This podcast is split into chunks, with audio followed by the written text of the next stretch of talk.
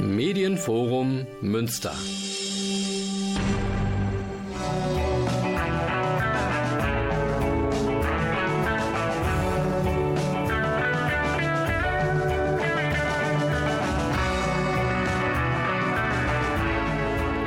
Radio Fluchtpunkt, das Magazin der GGUA Flüchtlingshilfe.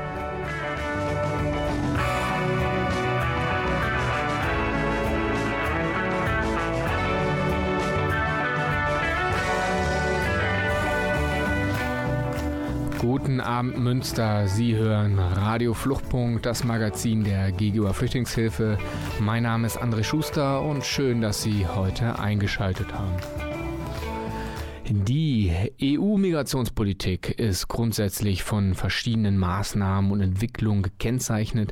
Im Fokus steht dabei immer wieder die rigorose Abschottungspolitik, also der Schutz der Außengrenzen als Antwort auf eine, ja, wie man oft liest in den Medien, scheinbar ungeregelte illegale Migration nach Europa. Die Migrationspolitik erstreckt sich mittlerweile nicht nur auf Programme, Projekte oder Aktionspläne innerhalb der Union oder an ihren Außengrenzen, sondern zieht unlängst immer fortwährende Kreise in die Nachbarstaaten und zum Teil darüber hinaus. Mein heutiger Gast ist Kerem Schamberger, ist Kommunikationswissenschaftler und Referent für Migration und Flucht in der Öffentlichkeitsarbeit von Medico International und war vor kurzem im Niger und hat sich die Situation vor Ort angeschaut. Was er dort genau gemacht hat und welche Eindrücke er sammeln konnte, frage ich ihn am besten selbst, denn er ist mir telefonisch zugeschaltet. Kerem, schön, dass du heute dabei bist. Ja, vielen Dank für die Einladung. Sehr, sehr gerne. Ja, kommen wir doch direkt mal äh, zu der, deiner Reise. Ähm, du warst im Niger und ja, was kannst du denn eigentlich zum Niger überhaupt sagen und was hast du da eigentlich gemacht? Genau, ich äh, war Anfang Februar im Niger. Niger ist ein Land in der Sahelzone in Westafrika. Zur Sahelzone gehören Länder wie Mauretanien, Mali, der Tschad und eben auch Niger. Ähm, und ich äh, war dort äh, in der Hauptstadt in Niamey und in einer Stadt weiter im Norden in Agadez und habe dort äh, Kooperationspartner von Medico International äh, besucht. Das ist einmal AÖC, Alternativ Espace Citoyen, das sind so äh, kritische Investigativjournalisten, die auch ein eigenes Radio betreiben und äh, Alarmphone Sahara, über die werden wir vielleicht später noch mal ein bisschen sprechen. Gerne. Die Menschen, die auf dem Weg äh, durch die Wüste sind, ähm, äh, unterstützt und versucht, sie vom äh, Verdursten zu bewahren. Apropos Wüste, die Sahara-Wüste ist sehr dominant in dem Land, in dem 24 Millionen Menschen wohnen. 1960 ist es unabhängig von Frankreich geworden und aufgrund der Wüstensituation ist nur 15 Prozent des Landes landwirtschaftlich ähm, nutzbar. Es ist äh, bis heute eines der ärmsten Länder der Welt, obwohl es sehr, sehr reich an Ressourcen ist. Es gibt dort Gold, es gibt dort Uran und das äh, zieht auch das Interesse des Westens bzw. einiger europäischer Länder äh, auf sich, zum Beispiel Frankreich. Frankreich ist militärisch dort sehr präsent, vor allem in der Gegend um eine Stadt Arlit. Dort gibt es ganz große Uranvorkommen und äh, ein, Uran, äh, ein französischer Staatskonzern äh, namens Orano beutet dort das Uran aus und nicht zufälligerweise sind in dieser Stadt auch sehr, sehr viele französische Soldaten. Aber es ist natürlich auch im Fokus äh, der deutschen Aufmerksamkeit, da werden wir vielleicht auch nochmal drauf eingehen, äh, jetzt wo wir dieses Gespräch aufzeichnen, ähm, ist ähm, Entwicklungsministerin Svenja Schulze und Verteidigungsminister Boris Pistorius, Boris Pistorius gerade vor Ort und macht damit deutlich, dass Niger einer der neuen zentralen Ansprechpartner für die deutsche Außenpolitik in der Region ist. Ja, da hören wir ja häufig immer was von sogenannten Partnerschaften. Die Frage wäre natürlich, ähm, ja, du hast jetzt gesagt, du hast da die Partnerorganisation von Medico International ähm, besucht, ähm, aber ja auch so ein bisschen mit dem Blick auf unser Thema Migrationspolitik. Welche Rolle spielt denn da der Niger überhaupt? Blick auf Migration? Der Niger spielt äh, darin eine wirklich zentrale Rolle. Es ist eines der äh, zentralen Durchgangsländer für Menschen, die sich auf den äh, Weg machen. Wenn man äh, den Niger auf der Karte anschaut, dann sieht man, dass oberhalb des Nigers zwei Länder liegen, einmal Algerien und einmal äh, Libyen. Äh, das sind zwei zentrale Länder, wo Menschen, die migrieren, hinwollen. Aber ich glaube, es ist ganz wichtig zu sagen, dass es finden sich in Westafrika sehr viele Menschen gerade in einer Migrationssituation. Das bedeutet aber nicht, dass sie alle nach Europa oder in die EU wollen. Also es gibt äh, Zahlen, die sind nicht ganz genau, aber äh, nur 10 bis 20 Prozent der Menschen versuchen an die Küste zu kommen, um dann in ein Boot zu steigen, um nach Europa zu gelangen. Das heißt aber auch, dass 80 bis 90 Prozent aller Migrantinnen und Migranten innerhalb von Westafrika unterwegs sind. Ähm, es ist Teil einer sehr, sehr traditionellen Migration. Man nennt es in der Fachsprache auch zirkuläre Migration. Das heißt, je nach Wetterbedingungen, nach Jahreszeit, aber auch nach Jobmöglichkeiten geht man halt von einem Land ins nächste, um dort eine Auskommensmöglichkeit ähm, zu finden. Und es wird auch äh, immer mehr. Ich meine, im Niger ist die Klimakatastrophe, über die wir hier im Norden immer zukünftig reden, ist die jetzt schon Realität. Es gibt allein im Niger selbst äh, mehr als 350.000 intern vertriebene Menschen, viele davon aufgrund dessen, weil ihre Felder nicht mehr genug zu essen abwerfen, weil es kein Wasser mehr ähm, gibt. Also äh, Migration ist also sehr, sehr zentral. Ich könnte jetzt auch noch über die Abschiebungen äh, sprechen. Die Menschen, die es nach Algerien geschafft haben, um dort zum Beispiel auf Baustellen äh, zu arbeiten, werden teilweise sehr rigoros von der algerischen Polizei und Armee abgeschoben und landen dann mitten in der Wüste im Niger. Also Niger ist wirklich ein Durchgangsland ein Ausgangsland und auch ein Land, in dem sich viele Menschen staunen, die irgendwohin migrieren wollen. Also eine sehr ähm, ja, gemischte äh, Situation mit ganz, ganz vielen Faktoren, die dort eine Rolle spielen. Und ich würde sagen, wir hören jetzt erstmal Ghost of Tom Joad mit Wild Things und dann sprechen wir gleich weiter. Du bleibst in der Leitung. Bis gleich.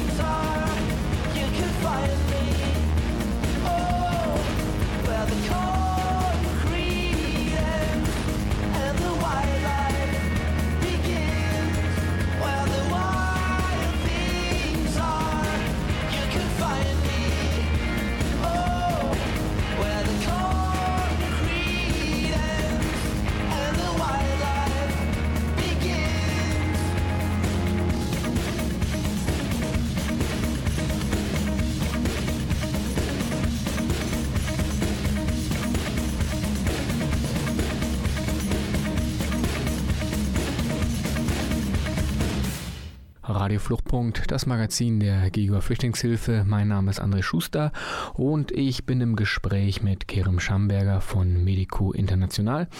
Und wir sprechen über die Situation im Niger und ja, was das Ganze mit im weitesten Sinne EU-Migrationspolitik oder Migrationspolitik im weitesten zu tun hat. Ja, wir waren stehen geblieben. Ähm, du hast ganz gut so ein Bild gezeichnet, ähm, was, ja, wie die Situation im Niger eigentlich aussieht, was du dort auch gemacht hast.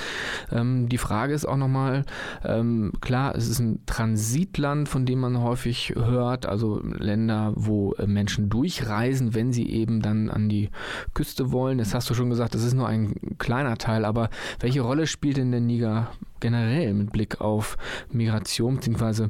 auf die EU-Migration? Ja, es ist vielleicht nicht ganz bekannt, aber die Europäische Union schattet, schottet sich ja nicht nur an ihren direkten Außengrenzen ab, indem sie Zäune baut, indem sie Überwachungstechnik einsetzt, indem sie Militär und indem sie Frontex einsetzt, sondern äh, sie geht immer weiter außerhalb ihres Gebietes und versucht Einfluss auf die Migrationspolitik von Ländern zu nehmen, die eigentlich relativ weit weg sind von der EU. Und wenn wir da auf den Niger schauen, ist das wirklich ein Paradebeispiel.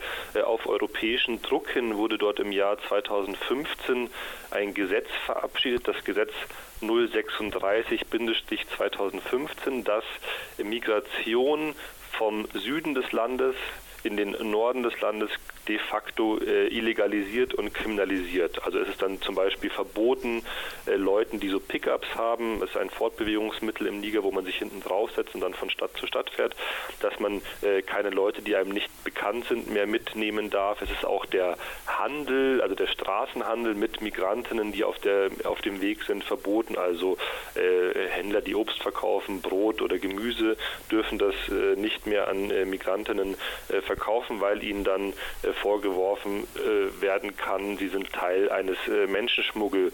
Ähm, und ähm, das finde ich jetzt ganz interessant. Ähm, wir haben ja gerade schon von dir gehört, dass ähm, der Niger ähm, generell ja ein, eine große Rolle spielt im, im, im, Bereich der Migration, jetzt gar nicht mit Blick auf Europa, sondern halt dieser sogenannten zirkulären Migration.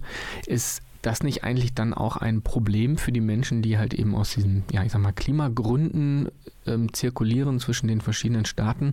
Ähm, hat das nicht Auswirkungen auch generell auf die, die, die Lebenswirklichkeit der Menschen dort? Ja, äh, das hat ganz, ganz katastrophale Auswirkungen auf die Lebenswirklichkeit der Menschen, weil ähm, Bewegung in den Norden de facto kriminalisiert und verunmöglicht wird.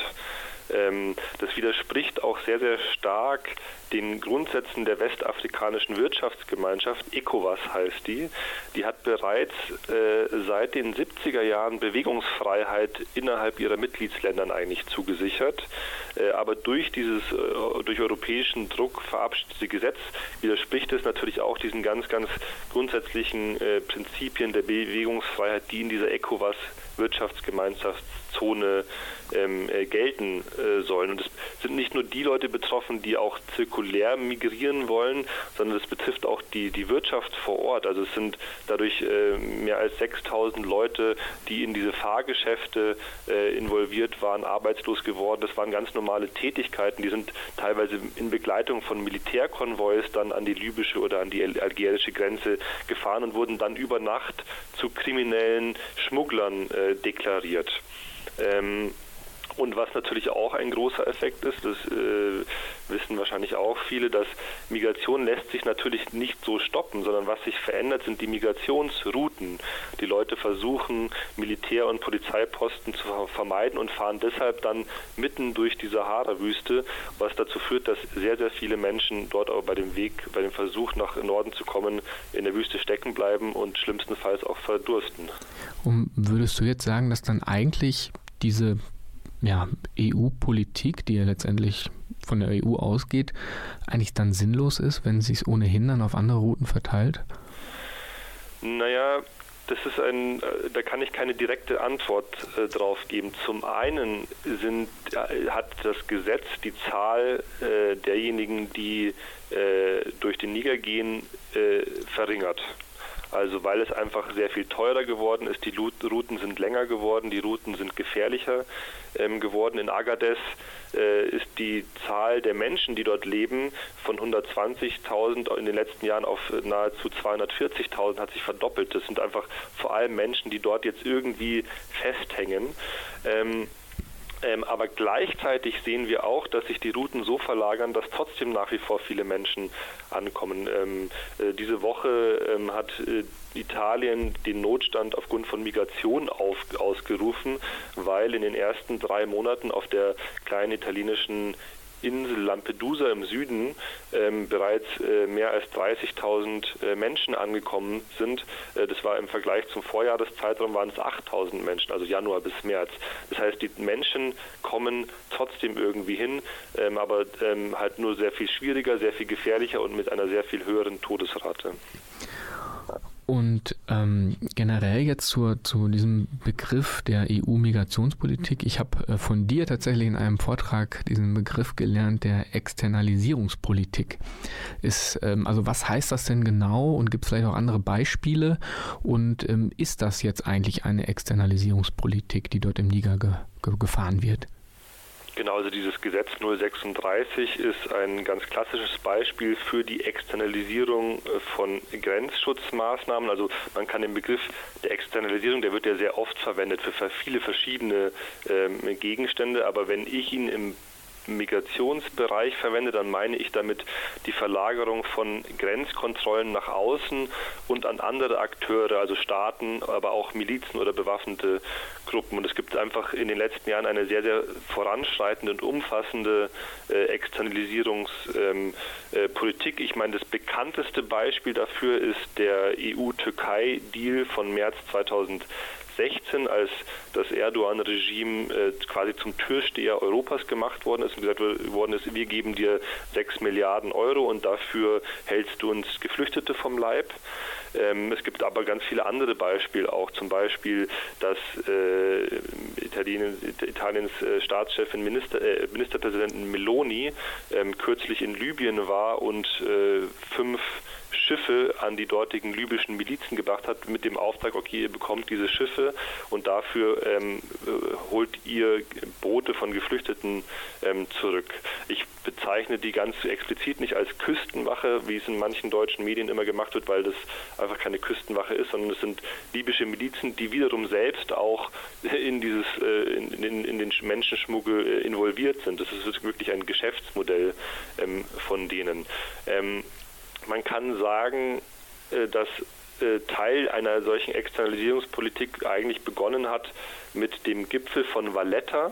Äh, Valletta, die Hauptstadt von Malta, das war im Jahr 2015. Da wurde ein sogenannter EU-Treuhandsfonds eingerichtet, ähm, der unter anderem die Rückführung von Migrantinnen aus Libyen, aber auch aus, Algerien in andere afrikanische Länder im weiteren Süden gewährleisten soll. Das war wirklich ein, ein Paradebeispiel ähm, dafür. Und da werden dann auch so Organisationen eingebunden wie die IOM, die Internationale Organisation für Migration, die ich fast schon als der Grenzregime Dienstleister bezeichnen würde, weil die vor allem auf die sogenannte freiwillige Rückkehr setzt, wobei ich dieses freiwillig wirklich in Anführungsstrichen äh, setzen würde, weil die Lebensbedingungen der Migranten einfach so furchtbar gemacht werden, dass sie irgendwann sagen, okay, ähm, wir gehen zurück. Also es gibt ganz, ganz viele Beispiele für so Externalisierungspolitik, Vielleicht noch ein letztes Beispiel ist der Begriff der Konditionalisierung der Entwicklungszusammenarbeitsgelder. Also Konditionalisierung meint in dem Fall, wir geben euch das Geld nur dann für Entwicklungszusammenarbeit, wenn ihr eine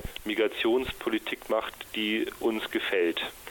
Und äh, deshalb ist es kein, kein Zufall, dass äh, der Niger im Jahr 2015 bis 2020 ein, mehr als eine Milliarde Euro Entwicklungsgelder äh, bekommen hat, eben weil er eine äh, Migrationspolitik betreibt, die der Europäischen Union im Sinne der Abschottung gefällt. Also wir hören, es gibt äh, zahlreiche Beispiele von ja schon staatlicher Einflussnahme und ja, ich würde sagen, wir machen einen kleinen Musikbreak und sprechen gleich weiter. Bye.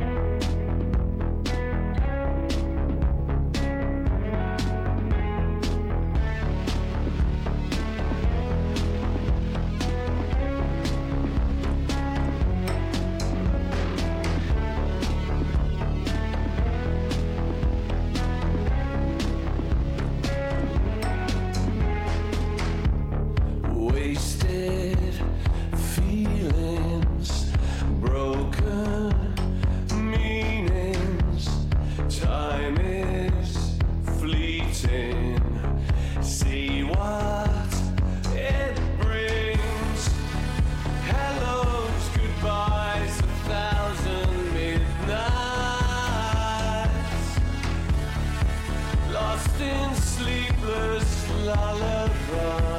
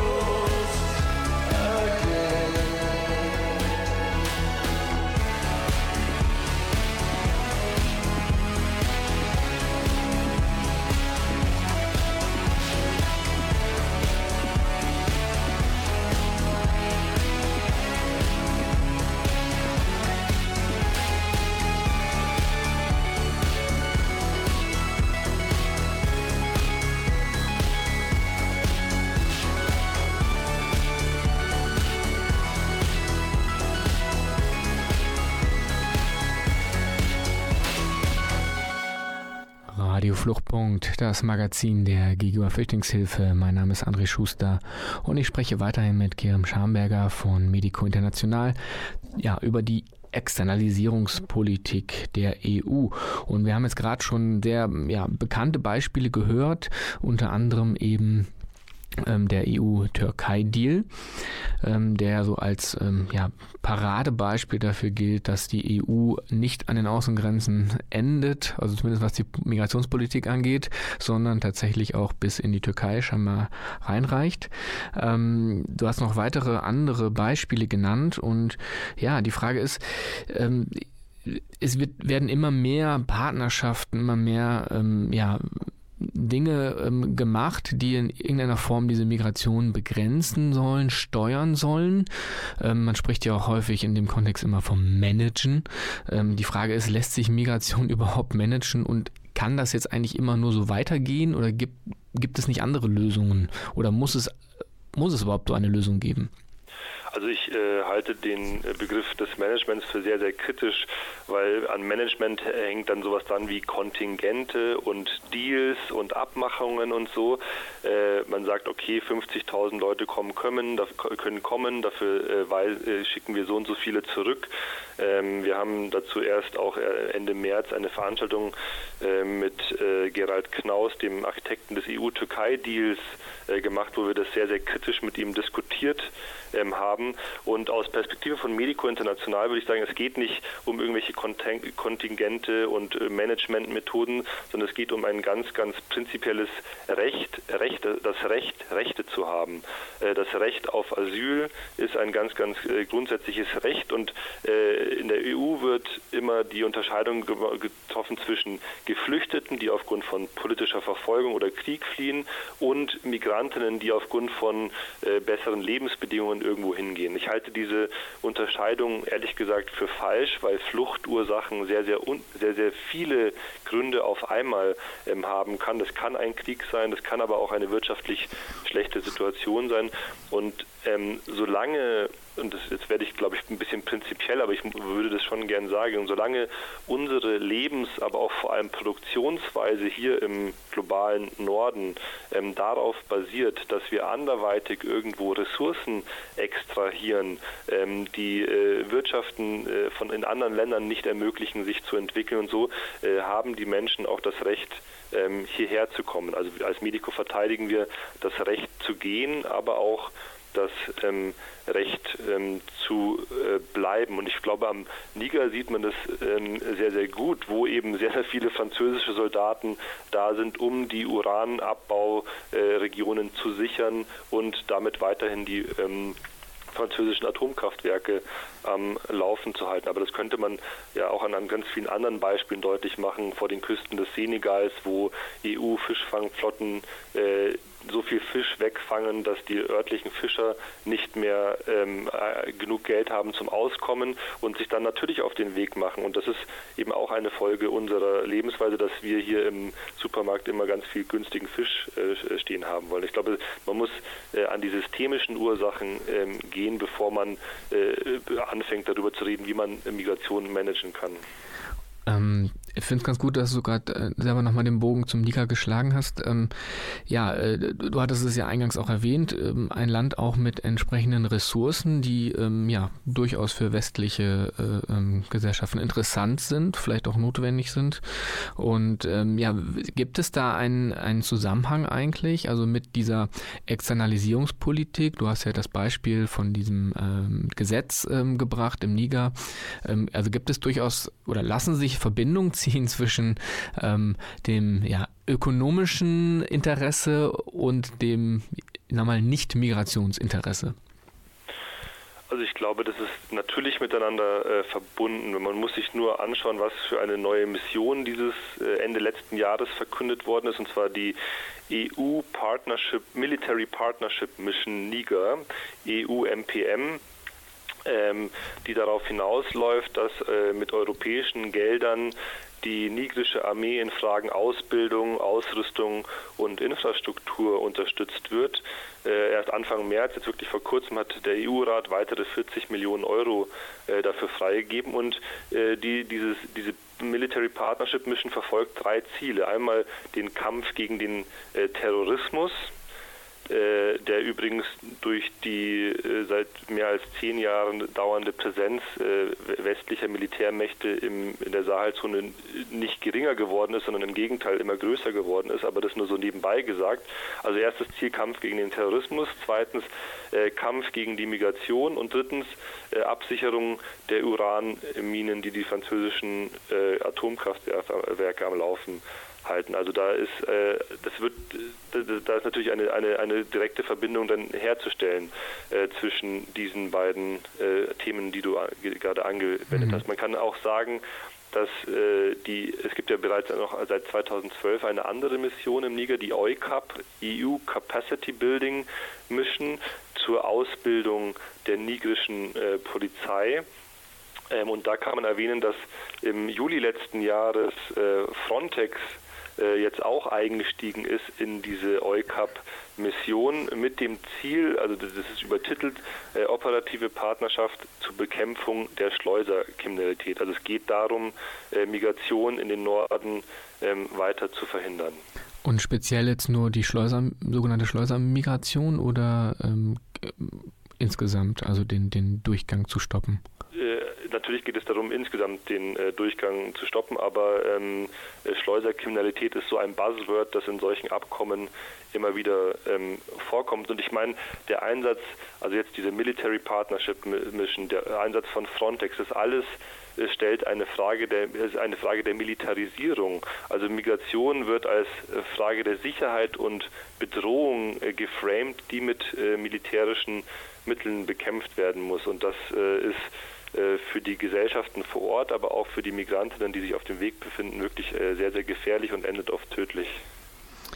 Ja, du sagst es. Ähm, ja, diese Partnerschaft, ähm, du hast es jetzt auf Deutsch gesagt, ich habe es mir jetzt auf Englisch aufgeschrieben, Operational Partnership Against Migrant Smuggling.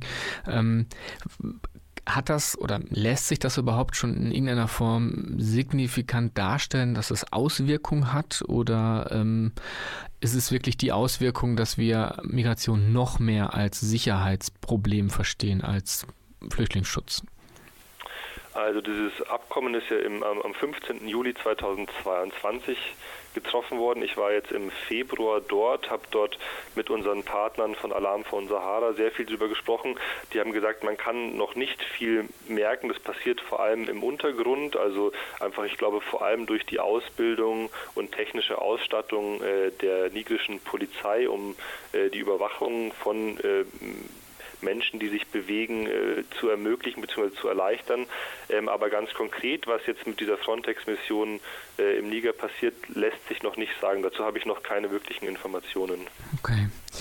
Ähm eine andere Frage vielleicht noch, ähm, zumindest schon mal ange, angefragt.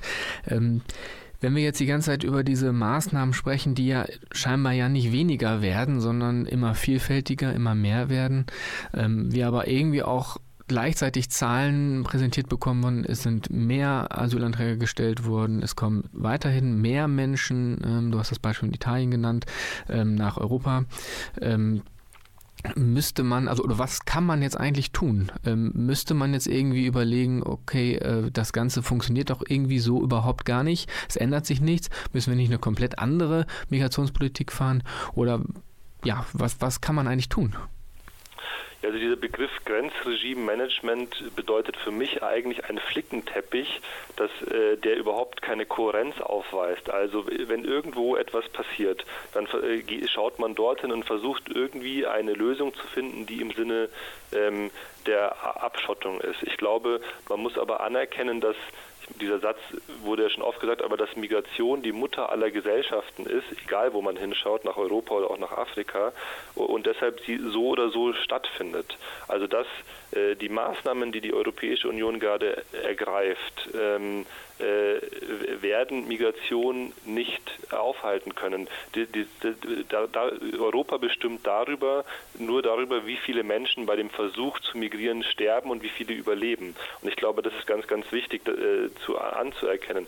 Auch dieses, es wird ja ganz viel ähm, gesprochen von, ähm, von sogenannter Fluchtursachen ähm, Bekämpfung. Das ist zu einem Zauberwort der Entwicklungszusammenarbeit geworden. Aber ich habe ja ganz am Anfang schon von dieser Konditionalisierung gesprochen, also dass Entwicklungszusammenarbeitsgelder nur dann ausgezahlt werden, wenn man zum Beispiel äh, Migrationspolitik betreibt, die der EU äh, gefällt. Und insofern ähm, ist auch dieser Begriff äh, Fluchtursachenbekämpfung eigentlich seines Inhalts beraubt worden und heißt de facto Bekämpfung von Migration, egal ob sich die Lebensumstände vor Ort verbessern oder nicht.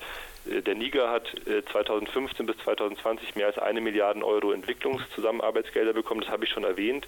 Wenn man aber vor Ort ist, mit den Leuten vor Ort spricht, dann sagen die, dieses Geld ist komplett versickert ähm, äh, bei korrupten Politikern, bei Fake-NGOs, die gegründet worden sind, um diese Gelder abzugreifen und so. Also nichts ist bei diesen äh, Menschen ähm, angekommen und ich glaube, das macht sehr, sehr deutlich, dass es eigentlich nur darum geht, Migration zu verhindern und nicht die Lebenssituation der Menschen vor Ort zu verbessern. Okay, eine Frage habe ich noch, aber die machen wir nach der Musikpause.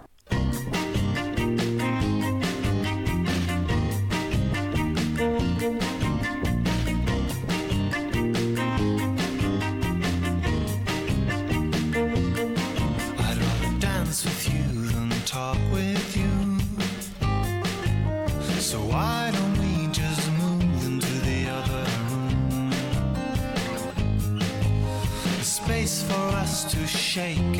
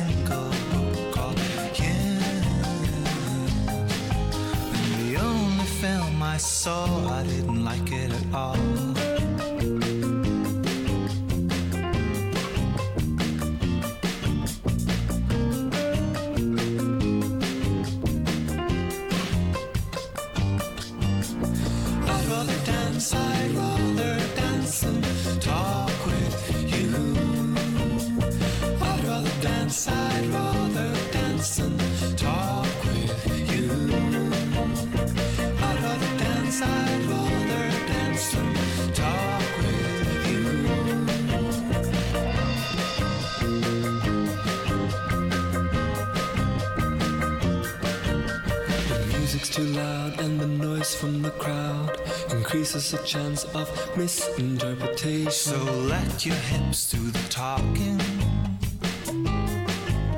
I'll make you laugh by acting like the guy who sings.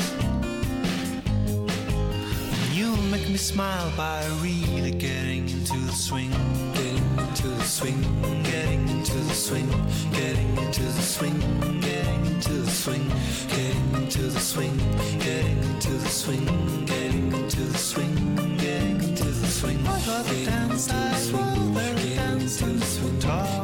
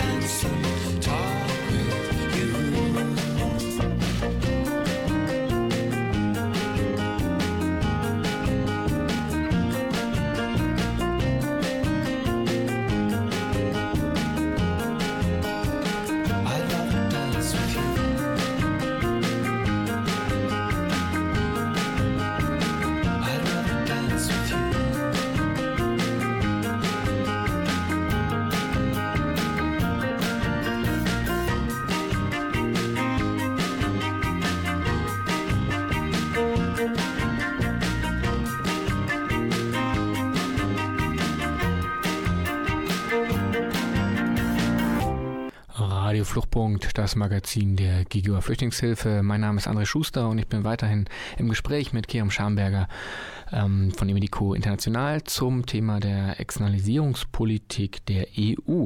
Und wir waren gerade stehen geblieben, ja, bei ähm, den Zielen und ähm, was das Ganze denn eigentlich so bringen soll. Ähm, wir merken, ähm, das ist irgendwie etwas, was sich immer weiter entwickelt ähm, und scheinbar auch irgendwie nicht so wirklich aufzuhalten ist. Aber das wäre jetzt im Grunde meine fast schon letzte Frage, denn was kann ich, was können wir denn eigentlich tun? Denn wir haben den Eindruck, dass wir eigentlich auf diese Form der Politik überhaupt gar keinen Einfluss nehmen können. Aber was können wir eigentlich konkret tun? Ähm, zwei bis drei Dinge würde ich darauf antworten. Erstmal können wir unseren persönlichen äh, Blick auf Migration versuchen äh, zu ändern, also weg von diesen herrschenden, auch medial sehr präsenten äh, Narrativen Migration als Sicherheitsbedrohung und als Gefahr hin zu, dass Migration erstens, wie ich schon gesagt habe, die Mutter aller Gesellschaften ist und gleichzeitig Migration auch eine Art von autonomer sozialer Bewegung äh, darstellt, die es trotz all dieser Schwierigkeiten, trotz der Abschottung, trotz dieser Milizen, die versuchen, die Menschen aufzuhalten, äh, immer wieder schafft, ihr Ziel zu erreichen und zwar äh, in Europa anzukommen. Also als etwas äh, Positives beziehungsweise auch als etwas Bewundernswertes, dass diese Menschen äh, das trotzdem hinbekommen, ohne das natürlich irgendwie schönreden zu wollen, dass diese Bedingungen irgendwie furchtbar sind, das ist klar, aber dass es trotzdem geschafft wird, erstens. Zweitens, also das ist sozusagen eine Veränderung der Perspekt kompletten Perspektive auf das Thema. Ähm, zweitens würde ich sagen, äh, äh, redet mit euren Bekannten und Nachbarinnen äh, darüber, was an Europas Außengrenzen wirklich passiert. Ähm, Ich erinnere dann, als 2015 eine AfD-Politikerin gefordert hatte, im Zweifel äh, an, äh, auf Menschen, die an die Grenze ankommen, äh, schießen zu lassen und auch auf Kinder schießen zu lassen, war die Empörung groß. Ich muss sagen, das passiert mittlerweile fast tagtäglich an einer der Außengrenzen Europas, Polen, Belarus, Griechenland, äh, ähm, äh, Spanien, diese Exklaven Ceuta und Melilla. Also diese Grenzgewalt hat unglaublich zugenommen und es ist äh, völlig akzeptiert und äh, ist nicht mehr ein Skandal. Und äh, man muss über diese Situation äh, sprechen. Also äh, wenn ihr dieses Interview hört, dann schickt es vielleicht auch andere Leute oder ladet Leute, die sich auskennen, ein zur Veranstaltung. Es muss mehr bekannter ähm, werden. Und der dritte Punkt, den ich sagen will, ist, äh, es hilft sich auch äh, selbst zu organisieren in Solidaritätsnetzwerken, in Solidaritätsstrukturen, wie zum Beispiel die Seebrücke, in lokalen Geflüchteteninitiativen, am besten mit den betroffenen Menschen selbst, ähm, damit man dem einfach nicht mehr tatenlos äh, gegenübersteht, sondern sagt, okay, ich leiste meinen Beitrag für ein äh, Europa, an dem Menschenrechte noch etwas gelten. Und mit Blick auf Medico International, ähm, für die du ja arbeitest, ähm, also wie, wie kann man denn ähm, da noch näher irgendwie herausfinden, was ihr so macht oder ähm, wie, wie, kann, wie kann man jetzt Medico International noch weiter unterstützen? Also man kann uns natürlich spenden, aber das äh, ist jetzt nicht mein primäres Anliegen, hier zu sein. Ich, was ich empfehlen kann, ist, äh, abonniert unser Rundschreiben. Das äh, erscheint viermal im Jahr, äh, kann man kostenlos abonnieren. Man bekommt es per Post zugeschickt. Und es ist wirklich kein Werbeheft, sondern eigentlich ein politisches Magazin mit äh, Blickweisen aus dem globalen Süden von unseren Partnerinnen und Partnern und mit Einschätzungen der sehr, sehr kompetenten Kolleginnen und Kollegen, die bei Medico zu den verschiedensten Fragen arbeiten. Also abonniert das Rundschreiben und äh, was dann kommt, äh, könnt ihr euch überlegen. Ja, wunderbar. Wir sind tatsächlich am Ende der Sendung angelangt und ich ja, bedanke mich ganz, ganz herzlich äh, bei dir für ja, die tollen, kompetenten Ausführungen vor allem, vor allem den Blick auch äh, in den Niger, einen ja, einen afrikanischen Staat, den man ja sonst vielleicht auf der Karte mal wahrnimmt. Viele haben meistens dann Nigeria im Kopf, aber nein, es geht um den Niger, also ein anderer Staat. Ähm, Finde ich auch nochmal ähm, ähm, ganz eindrücklich, das, was du so beschrieben hast und ja, wir haben ähm, auch deine Hinweise ähm, gehört, was wir tun können, ähm, wie wir uns ähm, ja, vernetzen können und ähm, ja, diese ganze Perspektive vielleicht auch einmal ändern mit Blick auf Migration. Ja, also einen ganz, ganz herzlichen Dank an dich, Kerem. Vielen Dank. Ja, ähm, wenn Sie Kontakt aufnehmen wollen mit ähm, der GGUA Flüchtlingshilfe beispielsweise, dann können Sie das tun unter der Telefonnummer 0251 144 860 oder Sie schreiben eine E-Mail info at ggua.de oder vielleicht direkt zu dieser Radiosendung radio at ggua.de. Mein Name ist André Schuster, schön, dass Sie eingeschaltet haben. Ein Dank geht natürlich ganz schnell noch raus an das Medienforum für die Produktionsbedingungen, an Peter, der ja wunderbar die Technik im Griff hatte. Und ja, schalten Sie auch das nächste Mal wieder ein. Machen Sie es gut. Bis zum nächsten Mal.